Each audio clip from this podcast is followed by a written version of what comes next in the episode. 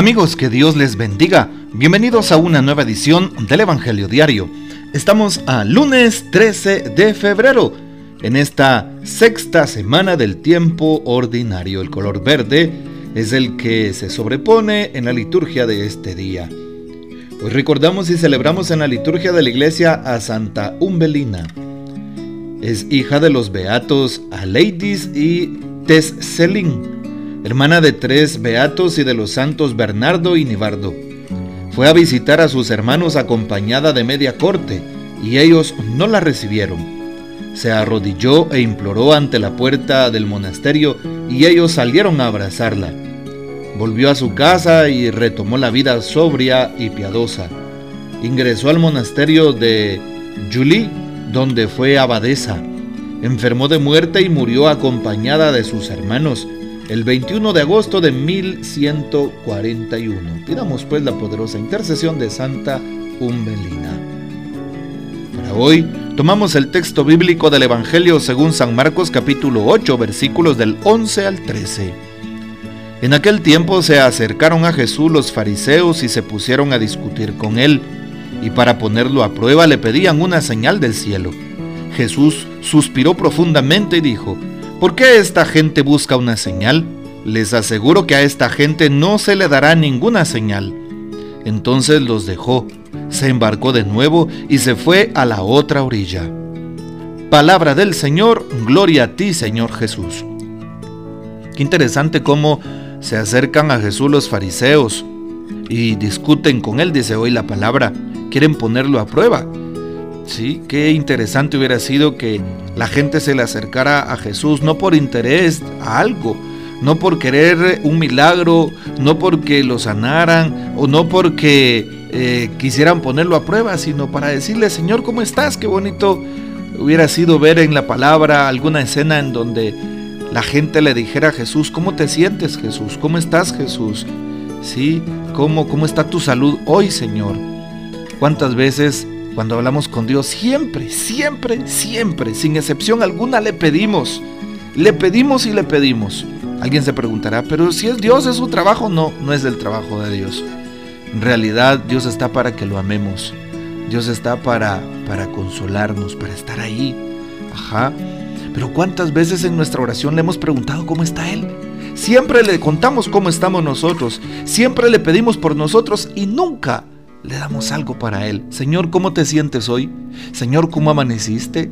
Por ejemplo, sería interesante, ¿verdad? Aunque alguien pudiera responder, pero si la respuesta es evidente, es Dios, está bien. Qué bonito hubiera sido en la palabra escuchar a alguien decirle esto a Jesús. Pero siempre buscaban a Jesús para algo. Siempre buscaban a Jesús y hoy no es la excepción. Lo buscan para ponerlo a prueba. Le piden una señal del cielo, dice hoy. Vean ustedes, ponen a prueba a Dios. ¿sí? Están poniendo a prueba a Jesús. Y con cuánta razón Jesús dice, suspiró profundamente. Ya te imaginas los sentimientos de Jesús. Ay, Dios mío, estos no entienden. Imagínate esas frases de Jesús. Ay, por Dios santo, ¿por qué no logran comprender las cosas?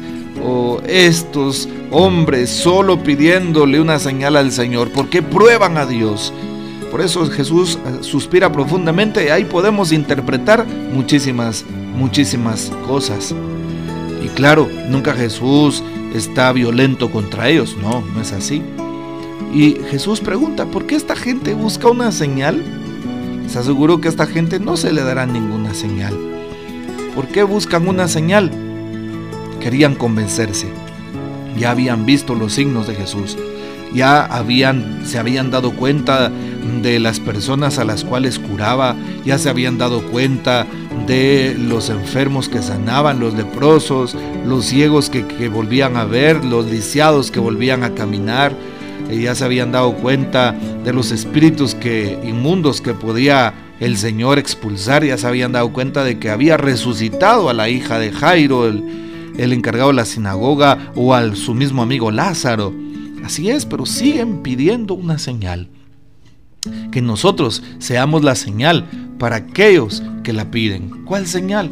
Que nosotros seamos la señal de la presencia de Dios, una señal de respeto ante las injusticias de la vida, una señal de paz ante la violencia de la vida. Sí, una señal de fortaleza ante los embates de aquellas personas que se sienten derrotadas. Que seamos la señal de la luz de Cristo, la señal de su amor, de su misericordia en la vida y en la sociedad. Esa señal es la que nos pide hoy nuestro Señor. Bueno, pues tratemos de llevarla a cabo.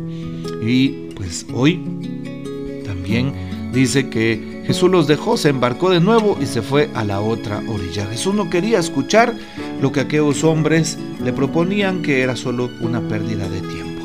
Bueno, pidámosle hoy al Señor que nos ayude a hacer señal, pero una señal auténtica para los demás. Así es, que seamos nosotros no los que ponemos a prueba al Señor, sino aquellos que amamos a Dios, aquellos que le ayudamos a extender su reino, aquellos que tratamos en la medida de las posibilidades de darle menos problemas a Jesús y de resolver para Jesús. ¿Cuánto le seguimos dando dolor? ¿Cuánto seguimos dándole flagelos al corazón de Jesús en lugar de abrazarlo, en lugar de consolarle, en lugar de pues poder eh, tener acciones que lleven a, a mitigar ese dolor en Jesús? Hoy que nos dice el Papa Francisco en su reflexión, coloca el título Una señal. ¿Por qué estos doctores de la ley no entendían los signos de los tiempos y pedían un signo extraordinario? ¿Por qué no entendían? Antes que nada, porque estaban cerrados en sus sistemas. Habían organizado muy bien la ley, una obra maestra. Ellos no entendían que Dios es el Dios de las sorpresas, que Él es siempre nuevo, que nunca reniega de sí mismo, que nunca dice que se ha equivocado, nunca, pero nos sorprende siempre. Y ellos no entendían y se encerraban en ese sistema hecho con tanta buena voluntad y le pedían a Jesús, pero haz un signo. Y no entendían los muchos signos que hacía Jesús y que indicaban que el tiempo estaba maduro. Cerrazón. Segundo, habían olvidado que ellos eran un pueblo en camino. En camino. Y cuando nos encaminamos, cuando uno está en camino siempre encuentra cosas nuevas, cosas que no conocía. Y un camino no es absoluto en sí mismo, nos ha dicho el Papa Francisco en su homilía en Santa Marta el 13 de octubre del año 2014, cuando reflexionaba el texto de hoy. Bueno, pues dejémonos sorprender por Jesús, como dice hoy el Papa, y no tengamos cerrado el corazón, cerrada la mente, embotado el pensamiento. Así es, como lo hacían aquellos apóstoles, como lo hacían aquellos que eran sus seguidores. Hoy le pedimos al Señor que nos dé la gracia de poder encaminar a los demás a la luz, de que nosotros seamos un signo de su presencia en el mundo. Los alfareros tienen un cantito que dice, yo soy signo que Cristo está vivo pues seamos signos de la presencia de Dios en la vida de los demás. Ese es el signo que debemos de ser, signo de la gracia de Dios, signo de su amor, signo de su perdón, signo de su misericordia, signos de su justicia, signos de la vida en Cristo, signos de que Cristo ha cambiado nuestra manera de obrar. Seamos un signo auténtico del amor de Cristo en este mundo que tanto lo necesita. Que el Señor nos bendiga. Que María Santísima nos guarde y que gocemos de la fiel custodia de San José. Ahora que estamos empezando semana, se la consagramos a nuestro Señor y le pedimos que esté siempre